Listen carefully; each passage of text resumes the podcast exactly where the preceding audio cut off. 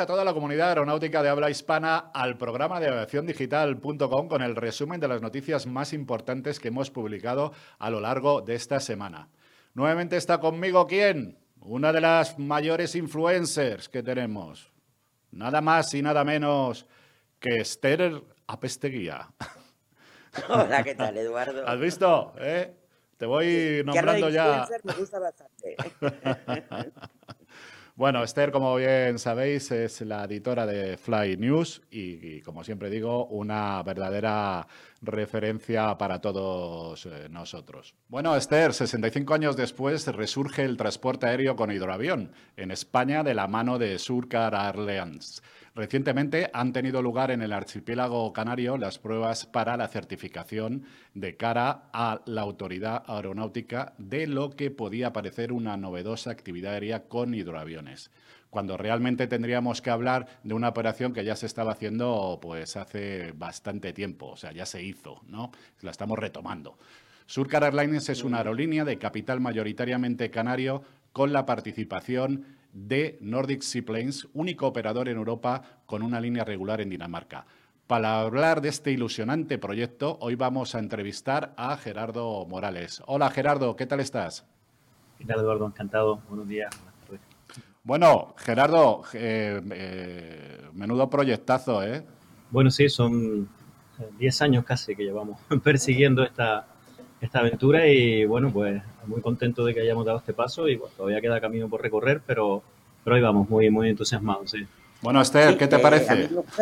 Me parece increíble recuperar una iniciativa de este tipo, que además hay pocas en el mundo, ¿no? Porque yo creo que en Europa está la línea, eh, la línea de la compañía de la que es socio, eh, Surcar Airlines, y luego tenemos ejemplos, yo creo que en Canadá y en Estados Unidos, pero poco más. Eh, pero por eso me gustaría preguntarle a Gerardo, ¿cómo se os ocurre implementar este tipo de transporte en las Islas Canarias?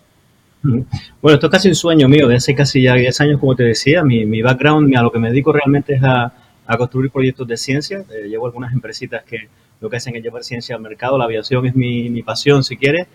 Y empezamos con esta idea con, en su momento con los operadores de referencia en Canadá, que son Herburer Air Canadá lo intentamos y no pudo ser en aquel entonces, en 2009, 2011, y ahora pues con la gente de Nordic Seaplanes todo han sido eh, facilidades por ser un operador europeo y la verdad que creo que esta vez parece que va a ser la buena, vamos a ver.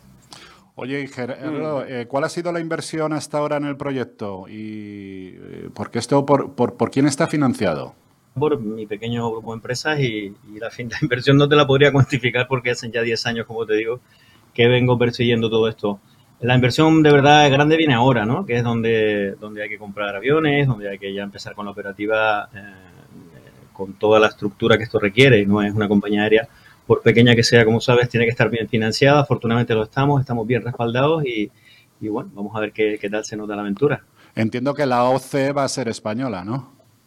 En principio no. En principio la OC vamos a seguir volando con el de Nordic. A medio plazo la idea es que sí, igual que las tripulaciones Ahora mismo no tenemos a nadie en España, o a, una o dos personas tenemos localizadas, pero están en otros trabajos que, tengan la, la, posibilidad de, ser tripulación de, esta, de este tipo de aeronaves. Pero sí, nuestra idea es tener eh, en breve, en lo que podamos, tripulaciones eh, españolas y preferiblemente de Canarias, ¿no? Gente que no se tenga que desplazar para, para, para recorrer media Europa para trabajar aquí con nosotros, sino que sea gente de aquí y transferir un poco ese conocimiento a, a, la región y a los profesionales locales. Esa es la idea. Eh, sí, yo tenía otra pregunta. ¿Habéis estado haciendo pruebas para certificar eh, la operación? Y en vuestras notas de prensa, en vuestras comunicaciones, insistíais mucho en que ha habido un trabajo específico con AESA para poder justo certificar la operación. ¿Nos podías comentar cómo ha sido ese trabajo? Sí, bueno, el trabajo no de AESA no solo ha sido con nosotros, ha sido con todo el sector, ¿no? AESA viene trabajando desde hace ya, que yo sepa, dos, tres años en unas normas para hidroaeródromos de uso restringido de uso público. Han habido varias reuniones con el sector. En la última que estuve yo, en la que participé, había más de 20 operadores para los de uso restringido. En uso público, que yo sepa, solamente estamos los compañeros de Isla Air en Baleares y nosotros. Eh, pero bueno, ahí estamos también, un sector pequeño pero pujante, en una en, una, en un nicho de la aviación, como decían antes al principio, que vuelve, pero vuelve de, otra manera, ¿no? En su momento esto tenía sentido cuando no había aeropuertos, estos grandes mega barcos voladores, que es como se llamaban, ¿no? En inglés eran flying boats, ni siquiera eran... Y estos eran monstruos de 3 hasta 8 motores que hacían rutas de 18 horas parando en Lisboa y luego iban a Southampton en Inglaterra. Eran auténticas aventuras con camarotes, costosísimos en operación y terminaron muriendo con la aviación a reacción y cuando empezaron a desarrollarse los aeropuertos. Esto, eh, el sentido de la aviación o de la hidroaviación hoy en día es totalmente diferente. Estamos hablando de una ruta corta, aviones mucho más modernos, flexibles, pequeños. No tiene mucho sentido este tipo de operativa en rutas más allá de 100, ciento y poco millas, porque son aviones muy lentos, muy poco aerodinámicos. Normalmente tiene sentido, si se fijan las operaciones que funcionan a nivel mundial, siempre es eh, entre ciudades cuyo puerto está en el centro de la ciudad y el aeropuerto en la periferia y están mal conectadas eh, por carretera o por tren. Eh, y ahí, pues, la infinidad de ejemplos que querramos poner. Eh, Vancouver, Victoria, por ejemplo, es un caso de referencia, quizás la ruta más poblada del mundo, ¿no? El puerto de Vancouver es el aeropuerto que tiene más operaciones de British Columbia, es decir, el puerto es el mayor aeropuerto de British Columbia, de la provincia de British Columbia. Seattle también tiene mucha, mucha tradición. En Europa eh, han habido iniciativas en, Grecia, digo iniciativas de vuelos regulares, ¿no? Porque otras iniciativas de, aviación privada y hidroaviación privada hay muchas y siguen habiéndolas. Pero en vuelo regular, que yo sepa, en Grecia, en Croacia, y la única que hoy sigue en servicio es la, de Dinamarca, que está ininterrumpidamente volando entre, entre el puerto de Copenhague y el puerto de Aus. No nos olvidemos, bueno, no nos olvidemos, no, no tiene por qué saberse demasiado, pero se lo digo, el, los dueños de Nordic Seaplanes fueron los fundadores de Maldivia Air Taxi en su momento, es decir, fue la mayor compañía aérea del mundo en hidroaviones y lo sigue siendo y ahí siguen vinculados. Tenemos toda esa experiencia concentrada ahora en, Dinamarca y queremos que España, en Canarias, sea el siguiente, el siguiente escalón en la introducción de esta novedosa forma de aviación. ¿no? Oye, Gerardo, eh, estuve viendo cuando eh, hicisteis la presentación ahí en Canarias, eh, que contéis realmente con un fuerte apoyo institucional. Y sobre todo me, he fijado en algo, ¿vale? De otros proyectos que hemos tenido conocimiento, que claro, dentro de lo que es la aviación siempre hay un actor que es el aeropuerto. En este caso es eh, la autoridad portuaria. Y por las declaraciones que he estado oyendo, creo que tenéis ahí un fuerte respaldo, ¿no? Y una implicación además, ¿no? Sí, yo creo que la, la necesidad de una forma de transporte que nos lleve de centro a centro de capital, o en el caso de Tenerife-La Palma, entre la capital de la isla de, Tenerife y la de La Palma, en 20-30 minutos, eso es una necesidad clamorosa que la tiene el mismo puerto. No solo los, los ciudadanos se van a beneficiar de esto y los turistas, sino que es realmente una necesidad. El otro día hicimos 23 minutos de vuelo entre las dos capitales. Fue, fue un hecho histórico, ¿no? Venía el presidente del Parlamento en el avión y el director, por ejemplo, del único banco canario, la única caja canaria que es Caja 7, y, la, verdad que estaban entusiasmados con la idea de poder eh, tener este tipo de servicio. Y por tanto sí, hay un apoyo institucional fuerte, no es una aventura sencilla, estamos haciendo converger a dos administraciones que de forma natural no se, no se entienden, que es la, la la aeronáutica y la marítima, hablan lenguajes diferentes, pero estamos de, verdad haciendo, creo yo, un, un, eh, eh, bueno, un tándem fantástico con mucha voluntad de entenderse y estamos llegando a,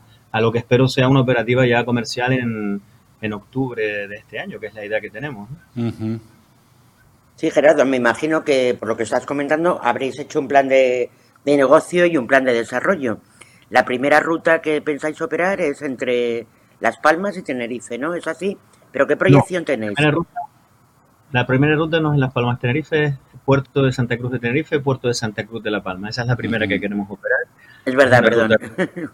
Y la siguiente será eh, la ruta eh, entre la capital de Tenerife y la capital de Gran Canaria, que es Las Palmas.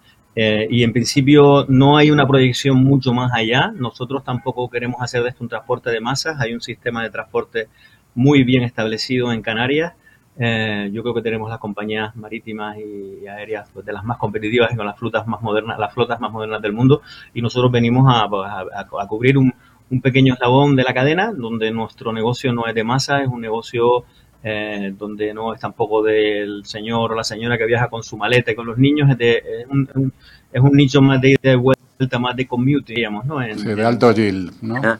Esa es un poco la, el nicho que estamos comiendo y el, nicho que queremos.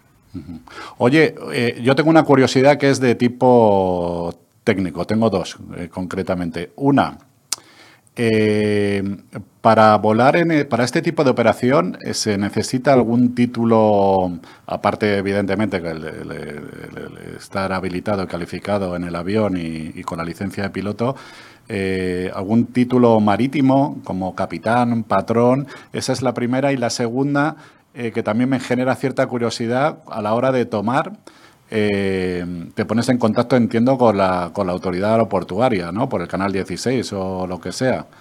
Bueno, el, 12. Sí, bueno, respondiendo por parte.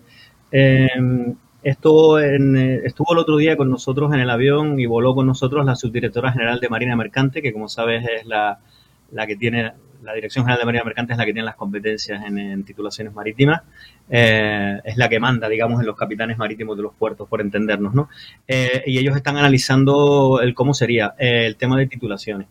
ya ellos están han, hecho una perspectiva a nivel mundial, si más o menos hacerte un repaso muy por encima, Maldivas, Canadá, Estados Unidos o Dinamarca no exigen ninguna titulación marítima.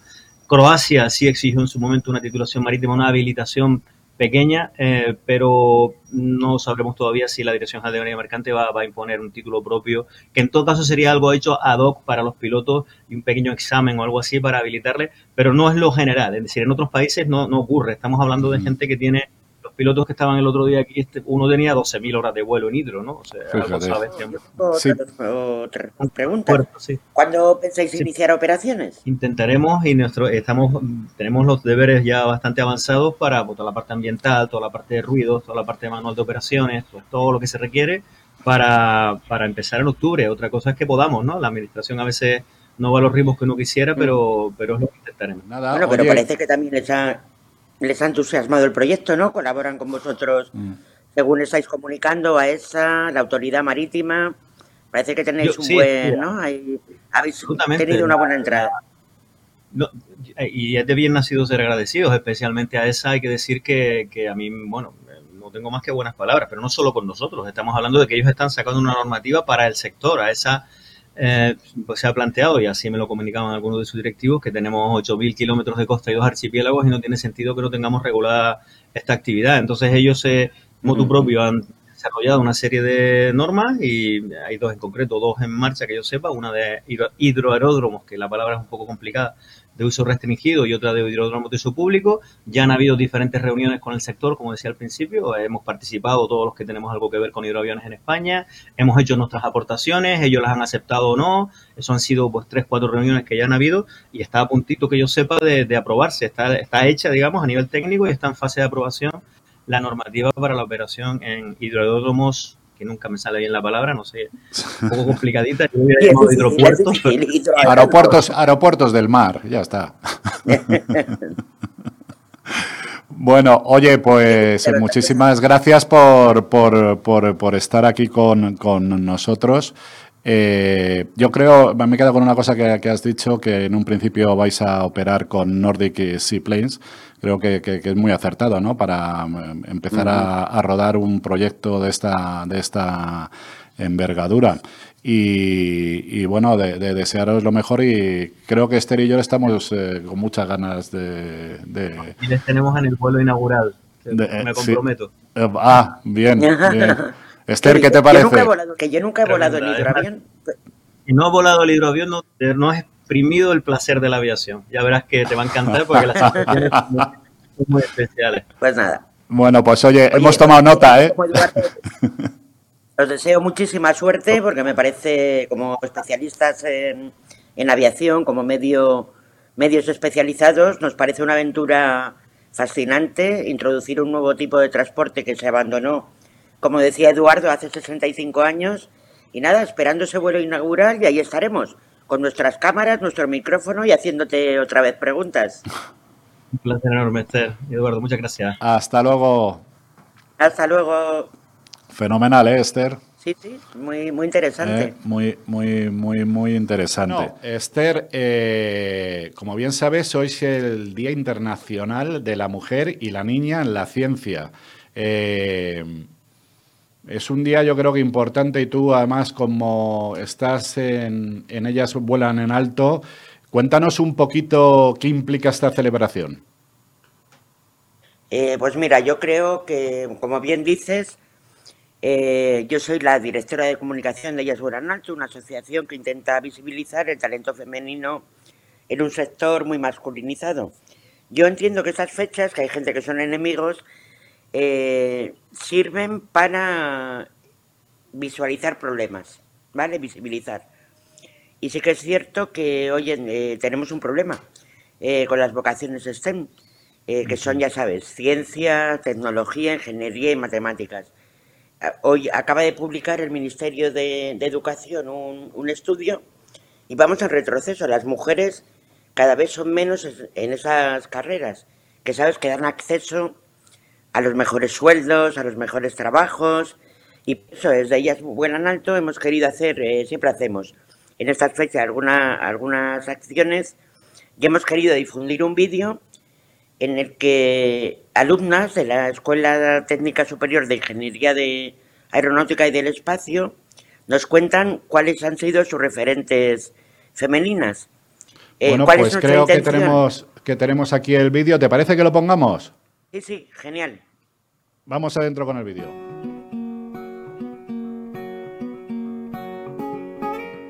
Principalmente fue la astronauta Samantha Cristofori. Era una mujer que estudió ingeniería aeroespacial y además es piloto. Además fue la primera mujer astronauta italiana en ser seleccionada por la Agencia Espacial Europea. Es una persona que tenía claro desde el principio sus objetivos y recalcaba la importancia de saber que cada uno es diferente y lo importante que es trabajar en equipo. En concreto hay tres mujeres que me inspiraron bastante que se llamaban Katherine Johnson, Dorothy Vaughan y Mary Jackson. Las tres fueron tanto científicas matemáticas como físicas. En concreto la última, que es Mary Jackson, fue una de las primeras mujeres en ser ingeniera aeroespacial. La historia de estas tres mujeres me demostró que las mujeres también podemos ser ingenieras y en concreto que también podemos llegar a ser capaces de trabajar en trabajos tan grandes proyectos tan grandes como son en este, en este caso la NASA. No diría que hubiera alguna mujer en especial que me haya inspirado para dedicarme a la ciencia. Si hubiera una sería tuyo yo. Es um, una farmacéutica muy importante y la conocí por mi profesora de primaria me di cuenta en el bachillerato que es una rama que me apasiona muchísimo, entonces decidí estudiar esta carrera. Así que no diría que hubiera una mujer en concreto que me haya inspirado, sino la presencia de muchas de ellas que me hace dar cuenta de que no estamos limitadas a nada. Desde la CIAE y de Ellas Vuelan Alto, seguimos trabajando por visibilizar el talento femenino en el sector aeroespacial de esta forma conseguiremos que cada vez más mujeres trabajen en el ámbito de la ciencia y la tecnología y se conviertan a sí en referentes que puedan ser recordados cada 11 de febrero, como hacemos este año. Porque para que la ciencia avance, el papel de la mujer es fundamental.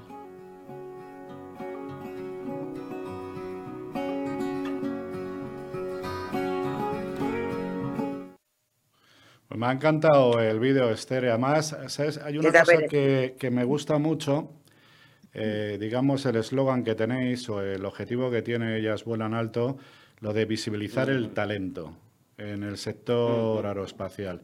Me gusta mucho lo del tema del, del, talento. Y es verdad, yo estoy de acuerdo contigo. Eh, hay que hacer algo. Yo, como de vez en cuando que eh, entre tú y yo discrepamos en algunos asuntos, pero yo, yo, yo creo que hay que hacer algo más en, en los colegios para sensibilizar, eh, para que, que, las niñas cuando están estudiando y todo esto pues se, se interesen por este sector, porque no solo pasa en el tema de la ingeniería, que también en el tema de vuelo, como bien sabes, eh, todavía hay pocas mujeres, pero me da la impresión que es que es porque de alguna manera eh, no somos capaces, ¿sabes?, de llegarles y de interesarles, ¿no? Y creo que, no sé si estás de acuerdo conmigo, que el trabajo en los colegios es fundamental. El estudio que te comentaba al principio del Ministerio de Educación, que han publicado hoy, con motivo del día, de este día tan especial, eh, dicen que el trabajo hay que hacerlo ya no en secundaria, en bachiller, en la universidad, hay que hacerlo con las niñas en primaria. y desde ellas vuelan alto lo que pensamos es que ellas tienen que tener referentes que sepan que eh, las matemáticas se nos dan bien a todos, chicos o chicas, da igual. Eh, Yo creo que se os da mejor a vosotras, pero bueno. No, no, parece ser que los parece, no sé si nos dará mejor o peor, pero al final, eh, hace 10 años había más estudiantes femeninas en las carreras de en matemáticas y ahora hay menos, con lo cual es preocupante, ¿no? Sí. Vamos para atrás. Yo creo que vamos un poco para atrás. En el tema de formación vamos un poco para atrás en, líneas generales, pero bueno, yo entiendo que también es responsabilidad de todos nosotros. Y pues fíjate, el otro día eh, me fijé en una noticia, no sé si la has leído tú, Esther, eh, pues que han aprobado la posición para, para jueza tres, tres jóvenes de veintipocos años y tal. se montó un pollo en LinkedIn no, qué jóvenes son. Y digo, ¿cuál es el problema de que sean jóvenes, Esther? ¿Cuál es el problema? A ver que alguien me lo diga. Eh, no, es que... el problema, es que todos tenemos que tener relevo. Claro, no, no, no, pero se extrañaba porque decían sobre todo que tenían que tener como mucha experiencia. No, no, es que para... Oye, vamos a ver. ¿Sabes cuánto tiempo han estado preparándose la... Hombres o mujeres, perdón, déjame, todos los jueces, hombres o mujeres, aprueban una posición y empiezan desde cero. Todos los periodistas empezamos desde cero. Todos los pilotos empiezan desde cero. Te quiero decir, aprobar una oposición para la judicatura quiere decir que eres joven. Sí, sí, pero eh, que, voy un poco al fondo de lo que de lo que estábamos hablando, que la gente, o sea, a mí me asombró mucho el titular, digo, y, mm. eh, primero 25 meses preparando la oposición. 25 mm. meses. ¿Y sabes lo que tenían las tres en común? La actitud. Yo estuve leyéndome la entrevista y un machaque. Mm. Y luego, yo sé lo que dije, ¿no? Digo, o sea, os asombra. Digo, la noticia tenía que ser que asombra esta noticia. Eso es lo que tenía que ser noticia. Sí. Eh, mira los de SpaceX. Así estamos, Eduardo. Sí, así estamos. Así estamos Perdona, y por eso eh, nació una asociación como ella es Buenas en Alto. Claro, claro, claro. Ese es el gran trabajo que tenéis y, la verdad que, como te he dicho, que me, me, encanta y me encanta que estés ahí. ¿Te ha gustado el vídeo, verdad? Me ha encantado. Me ha encantado. ¿Has visto que, tres chicas que van a ser, vamos, lo más? vamos. Estaban en la Politécnica, ¿no? ¿Puede ser? Sí, sí, están en la, UPM, en la que es la Escuela de, Ingeniería. Oye, pues yo no sé si has, visto eh, el mítico aeródromo de Ocaña, Sabes que, lo venden, ¿no? Que Senasa lo está bueno, sí, ha puesto a, la venta, a la venta y están en una subasta que ha sido hace poco, que además hemos retransmitido en directo, que yo creo que de las pocas veces que se retransmite en directo un evento de este tipo, han abierto los sobres y, bueno, ya hay tres finalistas que, joder, eh, que es la empresa El Aviador, Acromántula, formación deportiva, que han hecho una oferta de 4,7 millones de euros, 4,7 millones, y luego un inversor privado. Pero vamos, que la oferta va de 4,7 a 2,2 millones. Por... A mí me parece barato. ¿A ti qué te parece? ¿Qué pregunta me haces? ¿Barato o caro? Depende, de, depende luego de lo que, ¿sabes? El modelo de negocio que quieran establecer allí. La verdad es que el aeródromo de Caña, que lo vendan y tal, es una pena porque es un clásico, ¿no? Sí. Vosotros habéis estado en la aviación digital dando eh, batalla porque cuál era el primer la primera torre de control, en Guadalajara o Cuatro Vientos. Y Ocaña también es un clásico, o sea que es una pena, pero bueno. Sí, el tema que lo que nos preocupa. lo que nos preocupa a todos, que es que no, no, deje de ser una referencia, como bien dices, sobre todo para vuelos sin motor, y, bueno, una serie de actividades que están haciendo, que están haciendo ahí, eh, que de alguna manera no, no, lo sé cuál es el perfil realmente de los que están empujando, si cuáles son las sí, intenciones. Tampoco, efectivamente, hay que saberlo. Pero como dices tú, por ejemplo, eh, que tenemos un, un panel de campeones de vuelo acrobático increíble y su campo de vuelo de ensayo es ese. ensayaban allí. Sí, luego hay otra asociación eh, que podéis ver em, este fin de semana, una entrevista que hemos hecho de sillas voladoras, eh, un, proyectazo que me ha encantado, me ha encantado Esther, y tienen también la base ahí. Tienen también la base ahí. Y hablando, con, hablando con ellos me decían que estaban un poco preocupados porque no sabían si los nuevos propietarios iban a, a seguir apoyándoles y, y, dejándoles un espacio ¿no? para su actividad. Y es, una... iniciativa, tenías que hacer un programa, Eduardo, de, de esa iniciativa. Es Lo increíble. Vamos a, Esther, lo vamos a hacer. Yo los conozco desde hace muchos años y, bueno, eh, está bien. No quiero desvelar nada, no quiero hacer spoiler. Sí lo vas a hacer. Sí, sí, no, lo vamos a hacer y creo que este fin de semana eh, tenéis la sorpresa en aviación digital porque hemos hecho una entrevista, de verdad, ¿eh? O sea, ha hecho spoiler, ¿no? Muy chula.